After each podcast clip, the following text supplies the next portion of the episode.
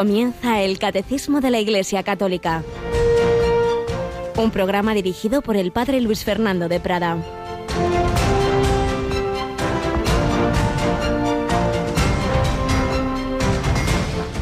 Pedid y se os dará. Buscad y encontraréis. Llamad y se os abrirá. Pues si vosotros, aun siendo malos, sabéis dar cosas buenas a vuestros hijos, ¿cuánto más vuestro Padre que está en los cielos dará cosas buenas a los que le piden?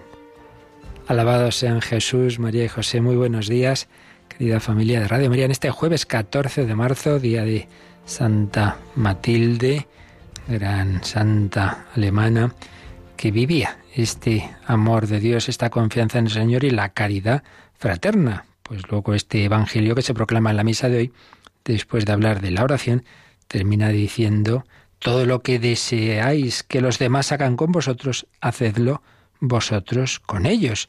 Pues esta es la ley y los profetas. Y si adelantarnos a qué necesita esta persona, qué, qué me gustaría a mí que me ayudara en si yo estuviera en su situación, adelantarme a hacerlo. Pero para ello necesitamos esa gracia de Dios, necesitamos el don de la caridad. ¿Y eso cómo se consigue? Pidiéndolo. Pedid y se os dará. Pero fijaos, si vosotros, aun siendo malos, sabéis dar cosas buenas a vuestros hijos. Muchos dicen, pues no es verdad, yo he pedido mucho a Dios y no me lo ha concedido. Bueno, ¿tú estás seguro que eso era la cosa buena en el plan de Dios para tu santidad? ¿Tú estás tan seguro de ello? Si el niño pide pan porque tiene hambre y el padre lo tiene y si no lo consigue como sea se lo da, pero claro, si le pide una botellita de ginebra pues hará muy bien en no dársela, porque eso no es precisamente lo que le conviene o esa comida que le va a sentar mal. Cuanto más vuestro Padre del cielo dará cosas buenas, cosas buenas. Y este es el Evangelio de San Mateo, creo que recordar que es en Lucas, dice, dará el Espíritu Santo a los que piden. La cosa buena por excelencia es la propia vida de Dios, la comunicación del amor de Dios, el Espíritu Santo. Eso siempre se te concederá, siempre. Tú persevera en la oración y el Señor sabe mejor que tú y que yo si junto al Espíritu Santo te conviene esa otra petición particular o no. O a lo mejor en este momento no y más adelante sí. O entran otros factores. ¿Cuántos años estuvo Santa Mónica pidiendo la conversión de su hijo Agustín? Bueno, al cabo de los años, de 30, pues el Señor le concedió ver a su hijo no solo convertido a la Iglesia, sino, como decía ella, uno de, los, de sus siervos, de siervo del Señor, es decir, consagrado a él en la vida consagrada y luego, pues eso ya no lo vio, llegaría a ser eh, sacerdote, obispo, gran padre de la Iglesia. Al final de tantas oraciones, como recuerdo, un hombre italiano que, que se echó a perder, que se fue a otro país y muy mal, una vida muy desordenada, y luego pues se convierte y vuelve a ver a su madre y ancianita, y esta le dice, hijo mío, llevaba 50 años rezando por tu conversión. No nos cansemos, pedid y se os dará, buscad y encontraréis. Es que no, no conozco, no veo a Dios. Tú búscalo, búscalo.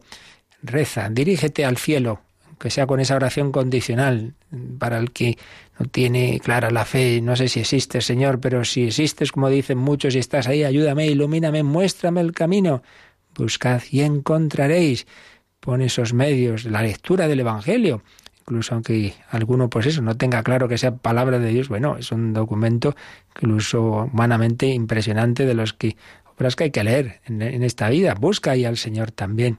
Pide también el consejo de alguien que vaya por delante, quizá una persona que, que antes no estaba en la iglesia y ahora sí, que te puede ayudar también en tus dudas.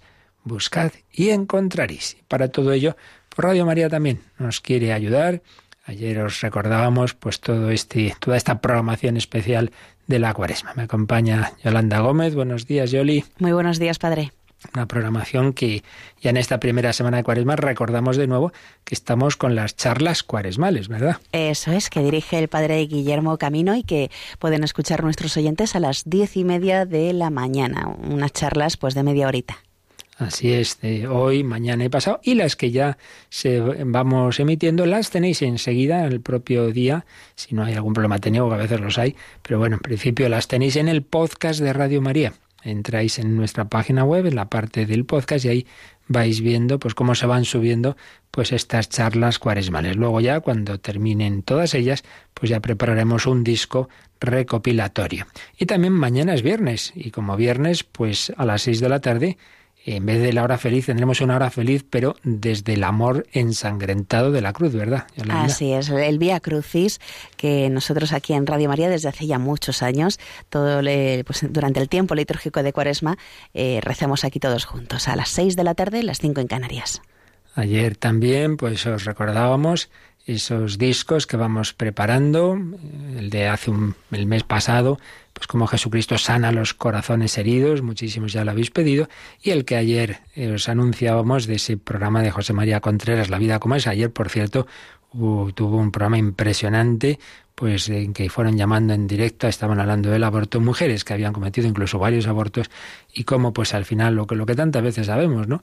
Cómo eso les ha hecho tanto daño a ellas mismas, pero cómo precisamente en el Señor, en su misericordia, en su perdón, han encontrado la paz, han encontrado pues esa serenidad que, el Señor quiere darnos cuando nos arrepentimos y acudimos a ese amor, a esa misericordia. Pues así se lo pedimos al Señor y seguimos pues dando gracias por el don de la vida consagrada y también tomando en nuestra primera seccioncita de testimonios por los ejemplos de una gran consagrada que todos conocimos, la Madre Teresa de Calcuta.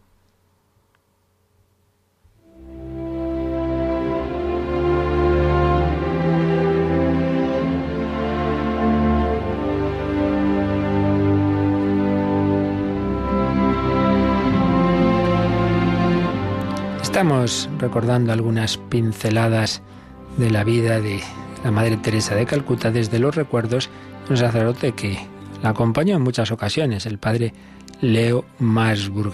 Y el otro día recordaba este padre cómo la Madre Teresa pues manifestaba siempre su amor con pequeños detallitos, con pequeños regalitos, siempre intentaba dar algo, aunque fuera una pequeña estampita, lo que fuera, algo, un detalle, dado eso siempre con una gran sonrisa, apretando las manos con mucho amor y especialmente repartía, las medallas milagrosas, esa medalla que la Virgen inspira a Santa Catalina Labouré y que otro santo, San Maximiliano María Colbe, repartió a cientos de miles como gran apóstol de la Inmaculada. Ya sabéis que esa medalla tiene esa invocación, oh María sin pecado concebida, rogad por nosotros que recurrimos a vos. Pues 40 años después del padre Colbe, pues la Madre Teresa también repartió eh, miles y miles de medallas milagrosas. Pues bien, a propósito de cómo con el amor la Madre Teresa vencía a las situaciones más difíciles, cuenta lo siguiente el padre Leo Masburg.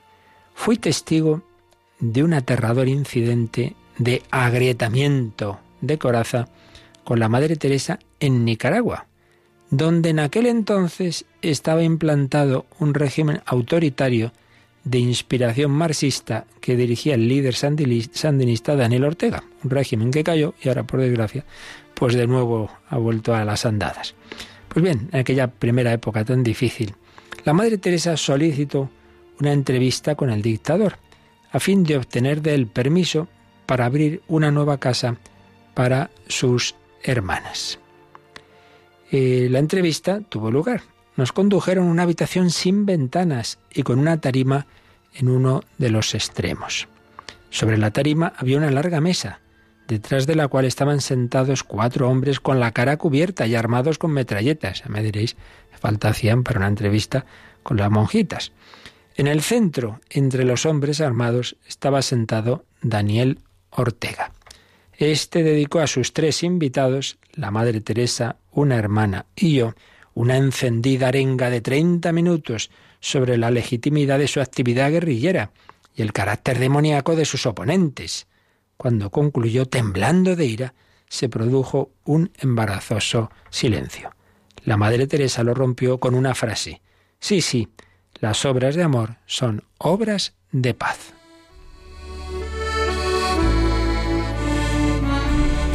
Las obras de amor son obras de paz. La tensión aumentó. Era evidente que el traductor oficial no quería traducir al español esa frase que la Madre Teresa había dicho en inglés para el presidente.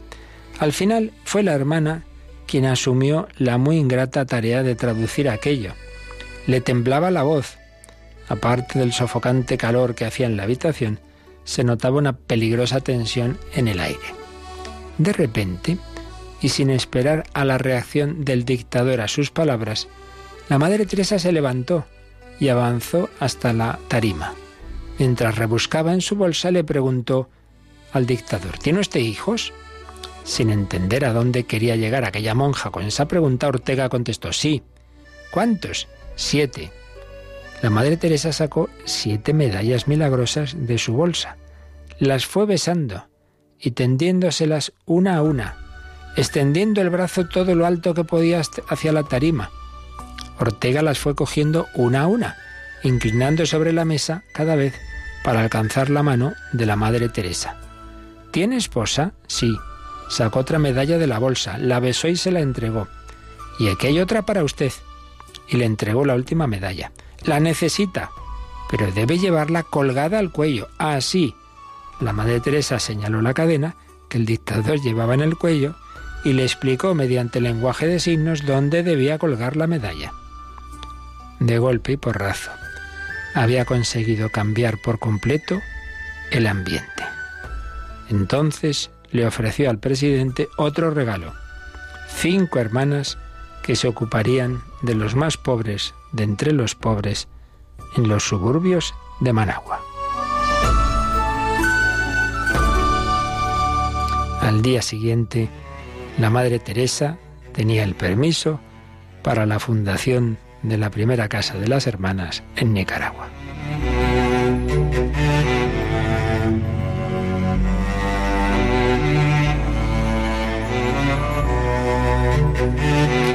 Pues sí, el amor lo vence todo, a esa arenga que había lanzado de media hora Daniel Ortega y a la que la Madre Teresa solo respondió con una frase que podría interpretarse como una réplica, las obras de amor son obras de paz. Esa situación la rompió con ese detalle, con ese cariño, con ese regalar esas medallas, con así, con esa dulzura, besándolas, pensando en sus hijos, en su esposa, pues sí, en vez de enzazarse en una discusión dialéctica, gestos de amor al corazón. Déjese usted de tantos discursos e ideologías. Vamos a amar aquí, en concreto. Vamos a tener estos detalles. Pues pidamos al Señor que sepamos también nosotros en nuestras circunstancias difíciles poner amor en la mirada, en los gestos, en esos pequeños detalles que son capaces de agrietar esas corazas, de derretir esos hielos.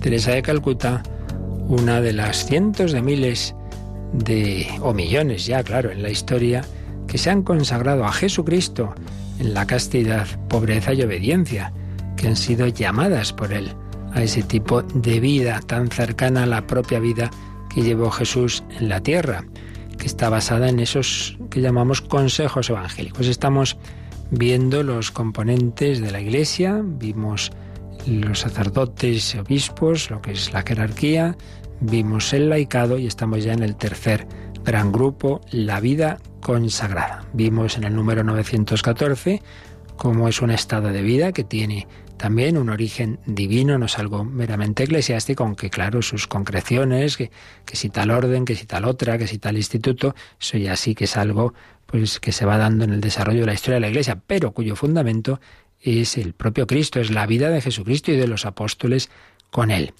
Es, por tanto, uno de los tres estados esenciales para que resplandezca lo que es la Iglesia. Eso lo veíamos en número 914. Y ahora estamos intentando acercarnos a la esencia, a intentar entender este estado. Así como dijimos que el estado de vida laical lo que le caracteriza es que vive la santidad en medio de las realidades del mundo, en la familia, en el trabajo, etcétera, pues ahora vemos cómo el fundamento de la vida consagrada es el tipo de vida de Cristo en castidad, pobreza y obediencia, lo que llamamos los consejos evangélicos. Pero veíamos el último día que los consejos evangélicos son más, son bastantes. Jesús da diversos consejos en su predicación. Al que te pide caminar una milla, acompáñale dos. Al que te abofete en la mejilla derecha, ofrecerle la izquierda. Bueno, diversos consejos que, que, que no da a todos y en todo momento, sino que que a diferencia de los mandamientos, que esos sí son para todos y en toda circunstancia, sin embargo los consejos evangélicos pues son llamadas particulares y son eso, consejos. Si uno no los cumple, no está haciendo un pecado, no rompe la amistad con Dios. Si la rompes, si a ciencia y conciencia cometes, vas contra un mandamiento que obliga gravemente, pero no así en el consejo. Joven rico no es que por decir que no a Jesús estuviera haciendo un pecado. No, no, era un joven bueno, había cumplido todos los mandamientos, pero se quedó con la pena de, que no tuvo valor para seguir a Jesús. Entonces, consejos evangélicos, en sentido amplio, pues el Señor los puede ir ya dando y ofreciendo a todos los cristianos, pero luego veíamos que hay tres consejos evangélicos que marcan especialmente la vida. Y en un siguiente paso, como una manera de vivirlos, es precisamente el fundamento de la vida consagrada. Vamos a releer el número en el que se nos decían estas cosas y partimos de él, el número 915. Los consejos evangélicos están propuestos en su multiplicidad a todos los discípulos de Cristo. La perfección de la caridad, a la cual son llamados todos los fieles, implica para quienes asumen libremente el llamamiento a la vida consagrada la obligación de practicar la castidad en el celibato por el reino, la pobreza y la obediencia. La profesión de estos consejos en un estado de vida estable reconocido por la Iglesia es lo que caracteriza la vida consagrada a Dios.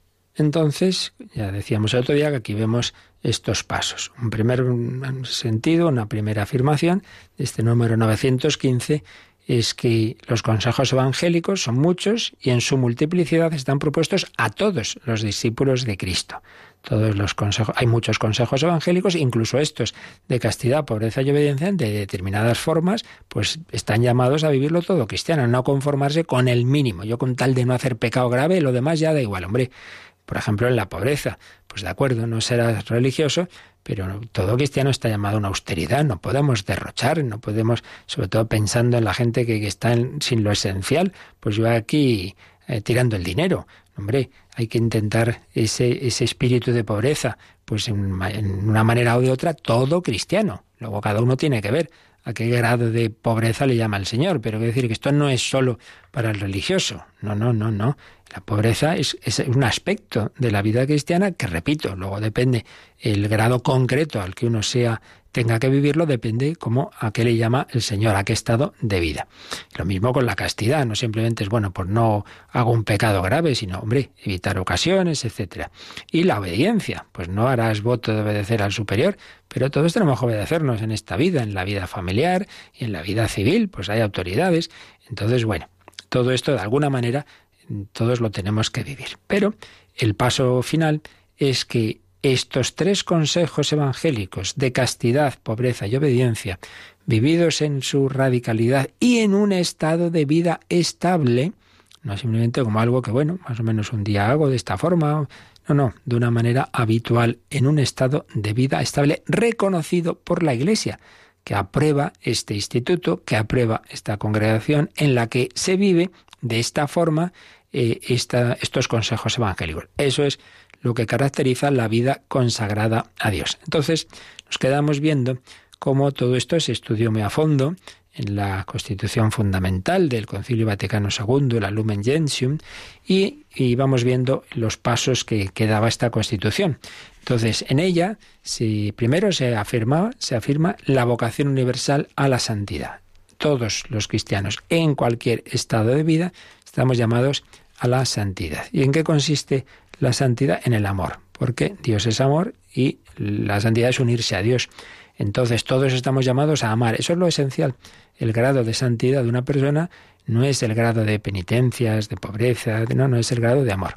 Si tanta persona muere pues con, con ese grado de amor, pues está muerto viviendo en la vida familiar con un amor, por hablar de alguna manera, de un 90, un 90, un 9. Y en cambio este religioso ha muerto con un 7. Pues mire, al final ha ganado este, este laico. En, en, su estado de vida, pues él ha respondido más a la vocación a la santidad, a su vocación al amor. Pero esa llamada al amor, para vivirla, tenemos por un lado eh, que evitar lo que rompe, rompe esa relación de amistad con Dios, rompe el pecado grave. Todo ello se nos manifiesta en los mandamientos. Y luego los consejos es lo que ayuda a vivirlo mejor, pero si no se cumplen no es que se rompa. Bueno, entonces, primer párrafo de Lumen Gentium 42. Se nos recuerda que todos estamos llamados a la santidad y que los medios fundamentales para unirnos con Dios, para hacer, santificarnos en definitiva, pues son los sacramentos, especialmente la Eucaristía, la oración, la abnegación, eh, el servicio a los hermanos. Bien, segundo párrafo habla de una forma heroica de caridad que es el martirio. Es el martirio. Jesucristo nos manifestó su amor entregando la vida. Nadie tiene amor más grande que el que da la vida por sus hermanos. Y en este sentido, en toda la vocación a la santidad que todos los cristianos tenemos, algunos de ellos en la historia de la Iglesia han, la han podido vivir pues ni más ni menos que con el martirio. Y siempre la Iglesia ha considerado, digamos, como el, prototipo, ¿no? el grado supremo de, de la posibilidad de, de, la santidad, el martirio. Por eso también los procesos de canonización de los mártires son más fáciles, son más rápidos, basta comprobar que en efecto pues dieron la vida por la fe, no por otro tipo de motivaciones, con amor, perdonando a los enemigos, etcétera, y ya está, porque es, el heroísmo de las virtudes que se manifiesta ahí en una persona que es capaz, por la gracia de Dios, de dar la vida por Cristo, de dar la vida por los hermanos. Pero, siguiente párrafo del Lumen Gentium 42, eh, se nos dice cómo los múltiples consejos que el Señor propone en el Evangelio para que los observen sus discípulos fomentan la santidad de la Iglesia. Y entre ellos, entre esos consejos, destaca el precioso don de la divina gracia concedido a algunos, no a todos, por el Padre. ¿Cuál es ese consejo? Pues el consejo de la virginidad, celibato o castidad consagrada, para que en la virginidad o celibato se consagren más fácilmente solamente a Dios con corazón indiviso. Entonces ya dijimos también que si antes habitualmente se enumeraban los consejos evangélicos en ese orden de pobreza, castidad y obediencia, porque ahí hay una progresión de menos a más renuncia, por la pobreza renunciarías a los bienes externos, por la castidad a la expresión sexual del amor y por la obediencia a la propia voluntad. Sin embargo, el Concilio Vaticano II y documentos posteriores no empiezan por la pobreza, empiezan por la castidad consagrada, pero en ese sentido no solamente como una renuncia, sino como el amor a Cristo, el amor esponsal, el poner solo en él el corazón, el descanso del corazón. Entonces no es en un sentido de renuncia, la renuncia viene como consecuencia de lo positivo. Entonces si Cristo a mí me da esa llamada a poner solo en él el corazón, ya luego como consecuencia viene vivir como Él, Claro, si yo estoy enamorado de Cristo y Cristo es pobre, pues no, no va a ser que el pobre yo aquí eh, en mi cochazo disfrutando y, el pobre Señor eh, descalzo por el suelo, no puede ser. Entonces comparto con él eh, la pobreza y la obediencia, porque Cristo obedeció hasta la muerte y muerte de cruz. Es pues como el consejo clave que está en, en la raíz más profunda de la vida consagrada. Todos estamos llamados a amar, amar a Dios y amar al prójimo, pero hay dos formas fundamentalmente de hacerlo. Una, digamos, como más en directo, con, sin esa mediación eh, humana, eh, poniendo el, el, corazón, porque así Jesucristo invita a ellos, esto no, es, no puede hacerlo uno por sus fuerzas, tiene que ver si en efecto hay esa llamada, y lo otro con la mediación del matrimonio, del esposo, de la esposa. Entonces esto está todavía en este capítulo 5 de la Lumen Gentium, que es de la vocación universal a la santidad. Ahí se está hablando de estas de bueno, de lo esencial que es el amor, de los medios que lo alimentan, del martirio y de los consejos evangélicos, diciendo que mm, mm, están propuestos en, en, general a todo cristiano, pero luego hay consejos particulares que no son para todos, concretamente este tan fundamental que es el de la vida consagrada. Y entonces ya esto es lo que nos prepara el paso al siguiente capítulo, capítulo sexto de la Lumen Gentium, que se titula Los religiosos, de religiosis. Y entonces ahí empieza diciendo lo siguiente, los consejos evangélicos de castidad consagrada a Dios, de pobreza y de obediencia, como fundados en las palabras y ejemplos del Señor, y recomendados por los apóstoles y padres, padres de la Iglesia, así como por los doctores y pastores de la Iglesia, son un don divino que la Iglesia recibió de su Señor y que con su gracia conserva siempre.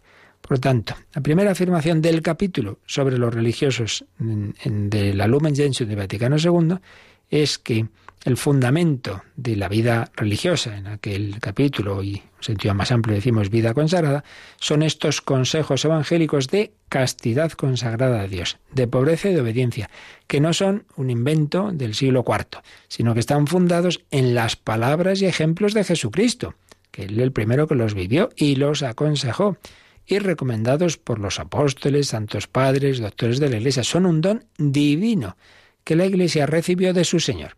Con esto recordamos esa primera idea que antes os decía, de que la vida consagrada es algo de origen divino, no eclesiástico. Eso sí, sigue diciendo el concilio, la autoridad de la Iglesia, bajo la guía del Espíritu Santo, se preocupó de interpretar estos consejos, de regular su práctica e incluso de fijar formas estables de vivirlos. Es decir, una cosa es que estos consejos vienen claramente de Jesucristo, del Evangelio, y otra cosa es las formas de vivirlos en común de una manera estable. Ahí entra la autoridad de la Iglesia, que siempre evidentemente pensamos que está, creemos que está asistida por el Espíritu Santo, y entonces regula la práctica de estos consejos, pues a través de esas reglas o constituciones que se aprueban, etc.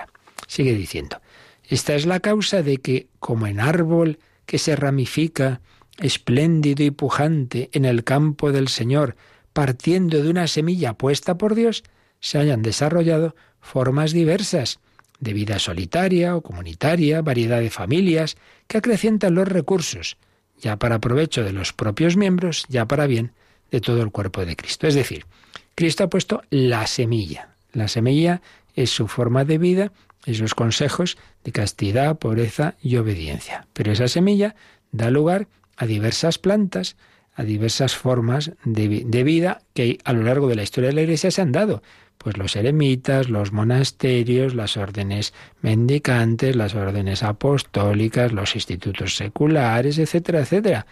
Distintas mm, formas de desarrollar esas semillas que son mm, que vienen de, de nuestro Señor, pero que luego pues dan distintos tipos de frutos. Ello tanto para el provecho de sus miembros, primero que que el consagrado pues, pues busca en su vida eso su propia santidad, pero segundo, para provecho de todo, de todo el cuerpo místico, es decir, y son un carisma que el Señor da para ayudar a otros.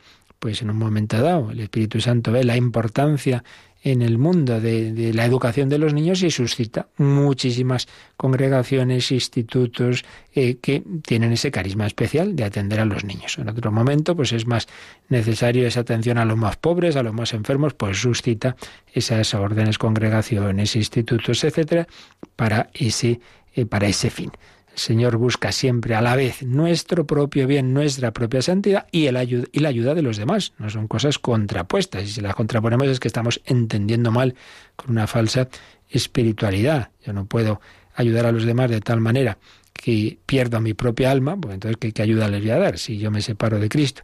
Y tampoco puedo eh, centrarme en mi vida espiritual olvidándome de los demás, porque entonces me estoy haciendo egoísta bajo capa de supuesta espiritualidad.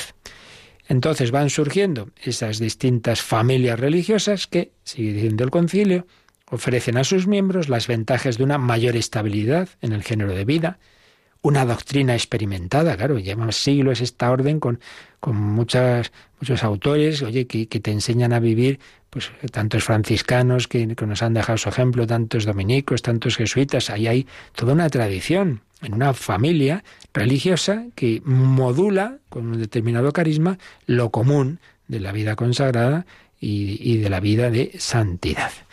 Por tanto, un estado de vida, un estado de vida que proviene del Señor, pero que se va desarrollando en la historia de, de la Iglesia. Vamos ahora enseguida a intentar profundizar un poquito más en la esencia de este estado de vida, en, digamos qué es lo que lo caracteriza propiamente y lo distingue de los otros estados de vida. Pero sin olvidarnos de que todo proviene siempre y si no, pues se acaba perdiendo el espíritu verdaderamente de la vida consagrada, todo proviene del amor a Cristo. Por eso vamos a escuchar esta versión de una canción que se refiere a la música aplicada a Jesucristo, cantada por unas consagradas. Vivo por Él, vivo por Jesucristo. Esa es la esencia de toda vida cristiana, pero desde luego de la vida consagrada.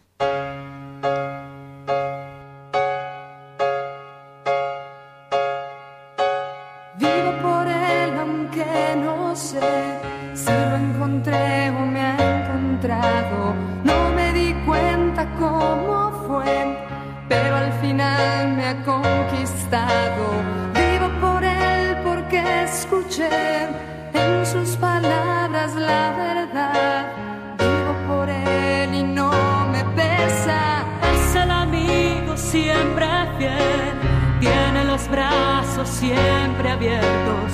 El verdadero amor es Él, Él es el único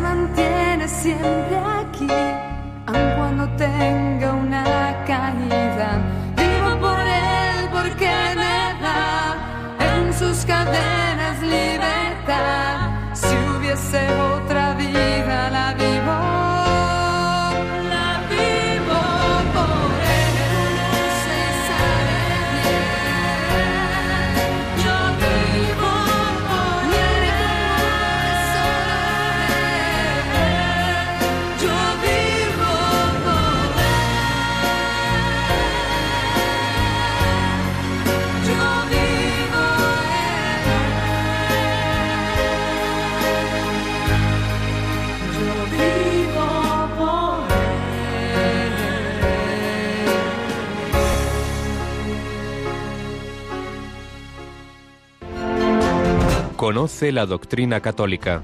Escucha el catecismo de martes a jueves de 8 a 9 de la mañana y los sábados a la misma hora profundizamos en los temas tratados en el programa En torno al catecismo.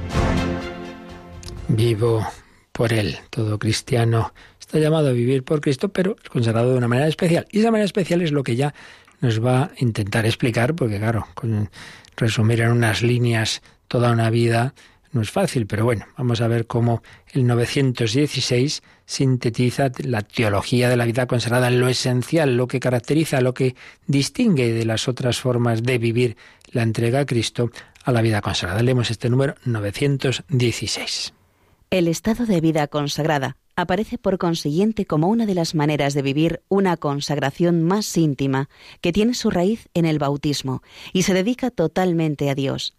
En la vida consagrada los fieles de Cristo se proponen, bajo la moción del Espíritu Santo, seguir más de cerca a Cristo, entregarse a Dios amado por encima de todo y, persiguiendo la perfección de la caridad en el servicio del reino, significar y anunciar en la Iglesia la gloria del mundo futuro. Pues así, en estas líneas, el Catecismo ha intentado sintetizar lo que en muchos documentos, Vaticano II y muchos otros posteriores del magisterio pontificio, luego la exhortación apostólica post-sinodal vita consacrata, etcétera, y bueno, mucha teología, mucho que se ha escrito sobre esto, y sobre todo, pues recoge la vida, la vida de 20 siglos de vida consagrada. Bueno, pues aquí se intenta sintetizar, labor imposible en unas líneas, pero bueno, cogemos lo, lo, esencial, creo que lo podemos entender. Se empieza diciendo que este estado de vida, este estado de vida consagrada, aparece como una de las maneras de vivir una consagración más íntima que tiene su raíz en el bautismo y se dedica totalmente a Dios. A ver, aquí hay mucha tralla detrás. La consagración fundamental de todo cristiano es el bautismo. ¿Qué quiere decir esto de la consagración? Consagración puede entenderse en un sentido amplio, mm, más activo por parte del hombre y en un sentido más preciso, más estricto y más pasivo. Quiero decir, sentido amplio, activo. Cuando decimos esta persona está consagrada al deporte, quiere decir que le gusta mucho, que, se centra en ello, que pone todo de su parte. Esta mujer está consagrada a su, a su familia, pues eso, que, que su corazón, su, su trabajo está pues centrado, pero es, digamos, la actividad de esa persona. En cambio, cuando hablamos de consagración en un sentido estricto, quiere decir, sagrado solo es Dios. Entonces, solo puedo yo ser consagrado por Dios. Dios me consagra, Dios me mete en su propio ser, me diviniza. En ese sentido, pasivo porque es yo me dejo divinizar, yo me dejo consagrar. Yo no soy el que me diviniza a mí mismo, ese es el pecado original, pretender ser como Dios por mis fuerzas. No, me dejo consagrar, me dejo meter en el ser de Dios. En ese sentido decimos que es pasivo, pero es realmente la posibilidad, la única posibilidad de, de ser santo, pues es dejarme santificar, dejarme consagrar.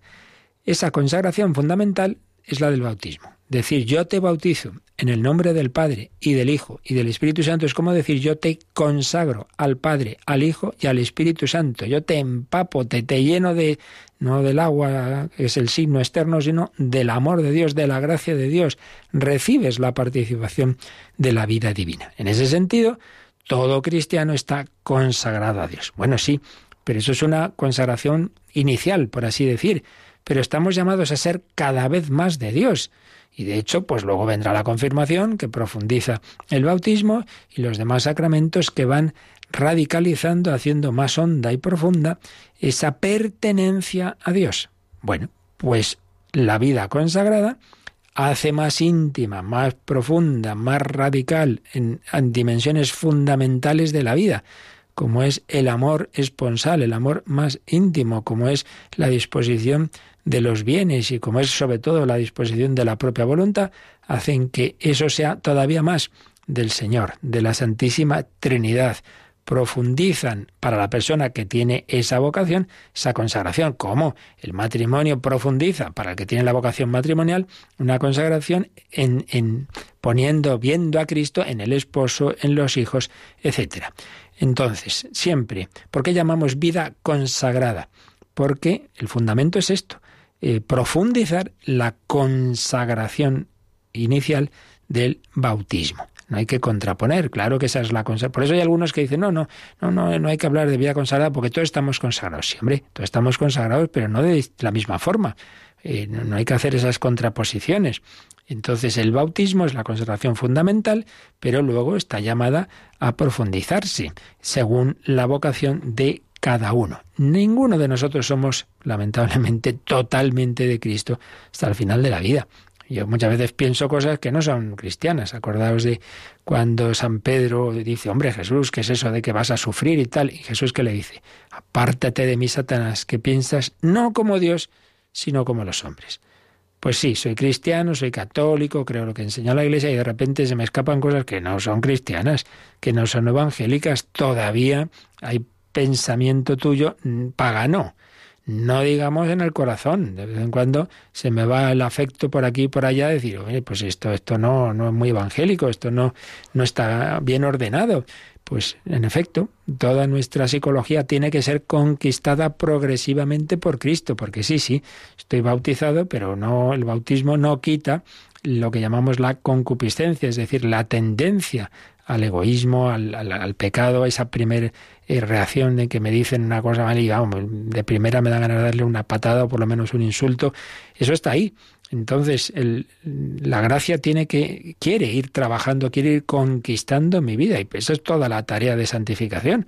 Entonces, eso, eso no, no se hace de un día para otro. Eh, cada día el Señor quiere conquistar más mi pensamiento, mis afectos, mi voluntad, mis reacciones hasta el inconsciente. Los santos pues, incluso en sueños luchaban, luchan contra las tentaciones, porque cada vez más toda su psicología está consagrada al Señor. Así pues, fundamento esa consagración del bautismo, pero luego sigue diciendo el 916, en la vida consagrada, los fieles de Cristo se proponen, se proponen el qué? Bajo la moción del Espíritu Santo. Uno no se mete en la vida consagrada, no puede hacerlo porque a mí me gusta. Por eso hay que discernir y por eso hay un postulantado y un noviciado porque no basta que yo quiera. Esto es una llamada de Dios, entonces lo que hay que ver no es si a ti te gusta, sino si Dios te llama. Y claro, eso eso hay que irlo viendo, porque si no viene del Señor, y tú te metes porque sí, cuando luego lleguen los problemas, las dificultades, ala, me voy. Y las crisis y los problemas y a veces los pecados gravísimos y los escándalos. Porque uno no puede meterse en algo que supera sus fuerzas porque sí. Si me llama Dios, entonces Dios me dará la gracia. Pero si no, me estoy metiendo en, un, en algo que antes o después me va a superar. Por tanto, se proponen los fieles de Cristo en la vida consagrada bajo la moción del Espíritu Santo, no porque les apetezca, seguir más de cerca a Cristo. Seguir más de cerca, porque imita más directamente el modo de vida de Cristo que vivió la virginidad, el celibato, la pobreza y la obediencia. No quiere decir que no pueda ser al final más santo, ya lo hemos dicho, u otro que no vive este, estos consejos evangélicos, porque lo esencial es el amor. Pero de hecho, el modo de vida a que Jesús llama, objetivamente hablando, es más cercano al suyo en el religioso, en el consagrado, que en el que no. Eso es así. Otra cosa, repito, es que luego hay otro tipo de, de gracias, de dones, de talentos que el otro puede recibir y que puede responder más y pues puede haber, por ejemplo, esto, ¿no? Un religioso que, bueno, viva y muera tibio y en cambio un laico mártir y que sea santi, más que santo, pues sí, pero en sí mismo el modo de vida en, de, que vivió Jesús, que es en celibato, pobreza y obediencia, lo imita más, lo sigue más de cerca, la vida consagrada. Los fieles de Cristo se proponen bajo la moción del Espíritu Santo seguir más de cerca a Cristo, entregarse a Dios sumamente amado, es como un amor de enamoramiento, porque ya decíamos que el consejo evangélico que está en la raíz de todos los demás es el de la virginidad, que implica no simplemente una renuncia, eso es la consecuencia negativa. Ante todo es una declaración de amor, un poner el corazón en, en Cristo, sumamente amado, el poner en él el descanso del corazón que la mujer pone en el esposo, pues ponerlo en Jesucristo. Y persiguiendo la perfección de la caridad, en el servicio del reino. Siempre, por supuesto, el fin de toda vocación en la Iglesia es crecer en amor, en caridad, en el servicio del reino. Esto no es simplemente para mi perfección, sino para el bien de todos. Y así significar y anunciar en la Iglesia la gloria del mundo futuro. La vida cristiana anuncia que, que esta vida no es la definitiva, que hay una vida en el más allá. Anuncia la venida de Cristo que inaugurará esa, esa eh, cielos nuevos y tierra nueva. Pero especialmente lo anuncia la vida consagrada. Claro, porque en el cielo, como dijo Jesús cuando le preguntaron por, el, por la resurrección. En el cielo no hay matrimonio, en el cielo no hay bienes materiales. En, el cielo sí que todos seremos, por así decir, como religiosos, como consagrados. Hay todos alabando a Dios y no hay el trabajo secular, ni hay eh, la vida de familia en ese sentido del matrimonio, de los hijos, no, en ese sentido, ¿no? Entonces, la vida consagrada es como un anticipo, como un signo escatológico. Por eso nos pone aquí el Catecismo el marginal 900 33, que, que llegaremos dentro de poco, pero bueno, vamos a leerlo ya porque hace alusión a cómo la vida cristiana en general, pero particularmente la vida consagrada, eh, siempre tiene esta dimensión escatológica. Leemos este número 933, Yolanda. Sea público este testimonio, como en el estado religioso, o más discreto, o incluso secreto, la venida de Cristo es siempre para todos los consagrados el origen y la meta de su vida. La venida de Cristo, esa mirada a la parusía, al ven Señor Jesús, lo viva de una manera más humilde, más escondida o más públicamente en el estado religioso, pues siempre esa mirada. Y pone una cita del Vaticano II de la Lumen Gentium 44 sobre esto. El pueblo de Dios, en efecto, no tiene aquí una ciudad permanente, sino que busca la futura. Por eso el Estado religioso manifiesta también mucho mejor a todos los creyentes los bienes del cielo ya presentes en este mundo. También da testimonio de la vida nueva y eterna adquirida por la redención de Cristo y anuncia ya la resurrección futura y la gloria del reino de los cielos. Así pues, si esto es en general para todo el pueblo de Dios, que no tiene aquí ciudad permanente, que mira a la ciudad futura, a la Jerusalén celestial. Sin embargo, el Estado religioso manifiesta mucho mejor que los demás en este sentido esos bienes del cielo, porque ya es acercarse a esa vida pues con el mínimo ¿no? de, de, bienes, a esa vida en la que, en la que el corazón, no solo el corazón, sino todo el ser, tu cuerpo y alma, están puestos en, el Señor de, de, esa manera que será en el cielo, en el que ya no, en el que ya aquí se anticipa esa, esa consagración definitiva. Por tanto, tiene una clara dimensión escatológica la vida consagrada. No es la dimensión clave, la clave es cristológica, es esa consagración a Jesucristo, es esa forma de vida que él vivió, pero esa forma de vida, pues en efecto, anticipa la vida resucitada. En el más allá no tomarán marido ni mujer, dice Jesús. Bueno, pues eso pasa ya en la vida consagrada.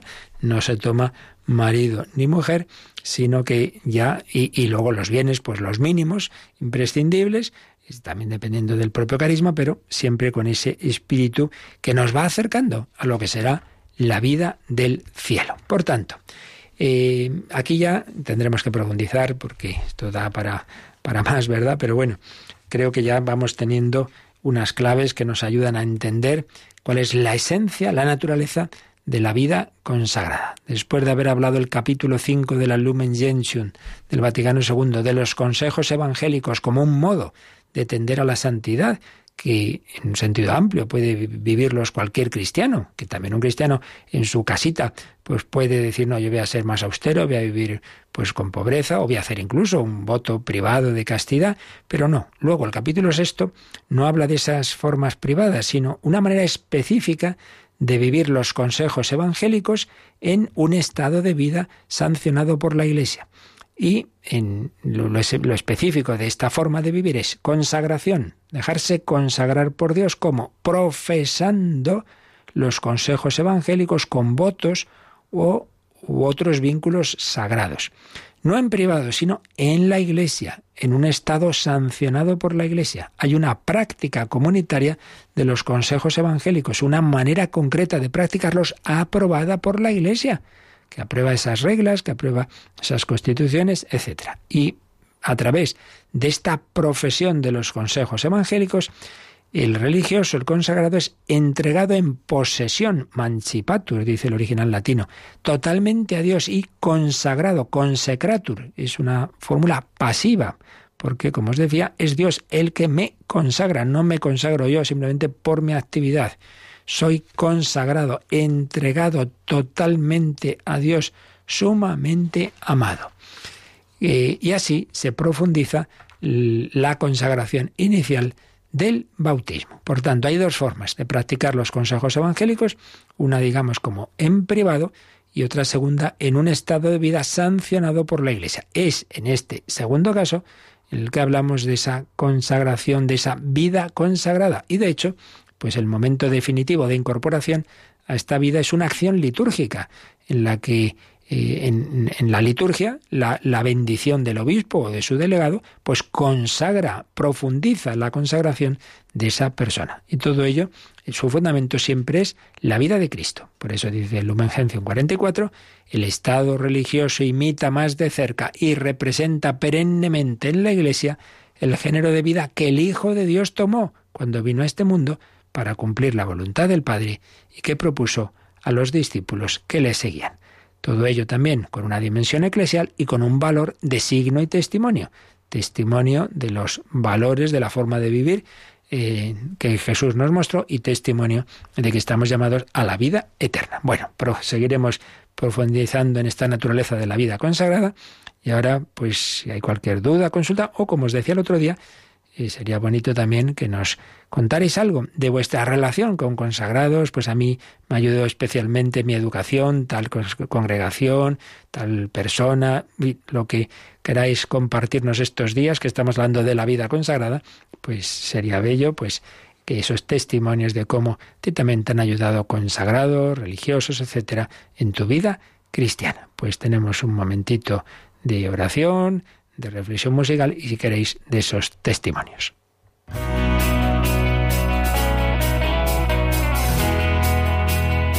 Participa en el programa con tus preguntas y dudas.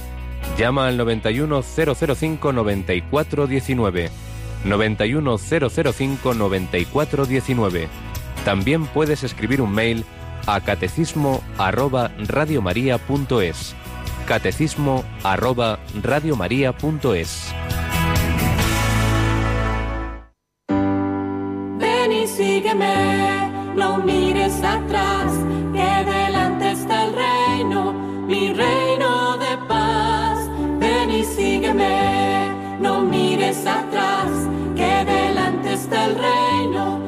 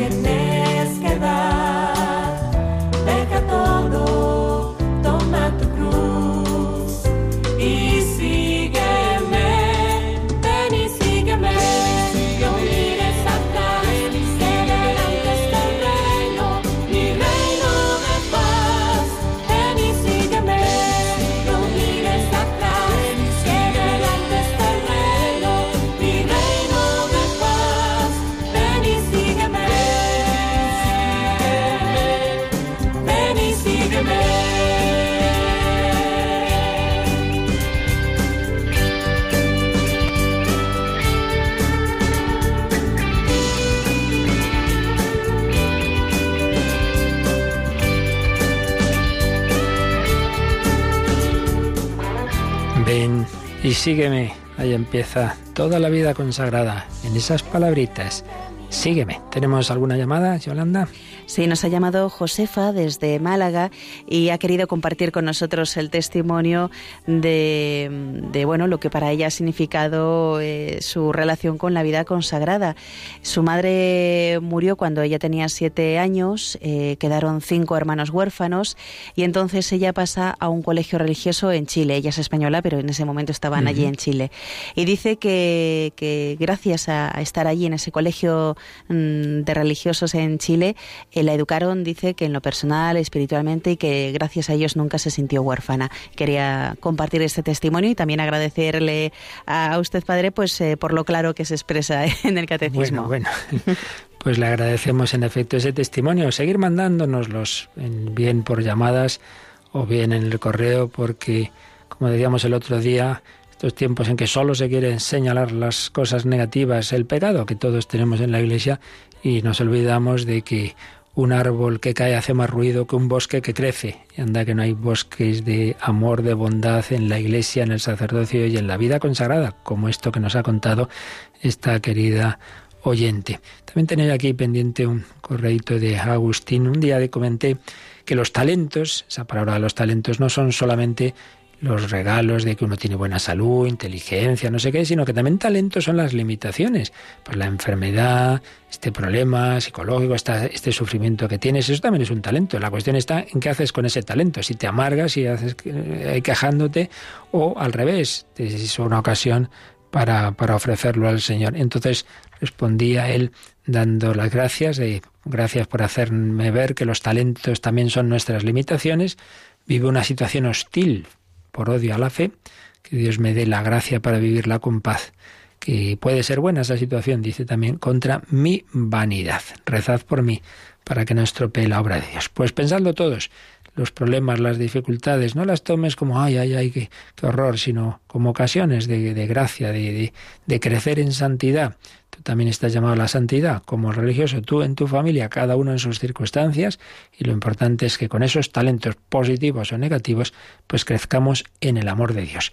Bueno, que sepáis que la semana que viene tenemos encuentro europeo de las Radio Marías de nuestro continente en Italia. Por ello, la semana que viene no podremos tener este programa en directo, repasaremos de eh, números anteriores, de años, reposiciones de hace años, porque un servidor está en Italia. Allí pues seguiremos eh, intentándonos ayudar unos a otros para que Radio María en Europa y en el mundo entero siga adelante anunciando el amor de Cristo, anunciando la buena noticia, anunciando la conversión que nos trae la cuaresma. La bendición de Dios Todopoderoso, Padre, Hijo y Espíritu Santo, descienda sobre vosotros. Alabado sea Jesucristo.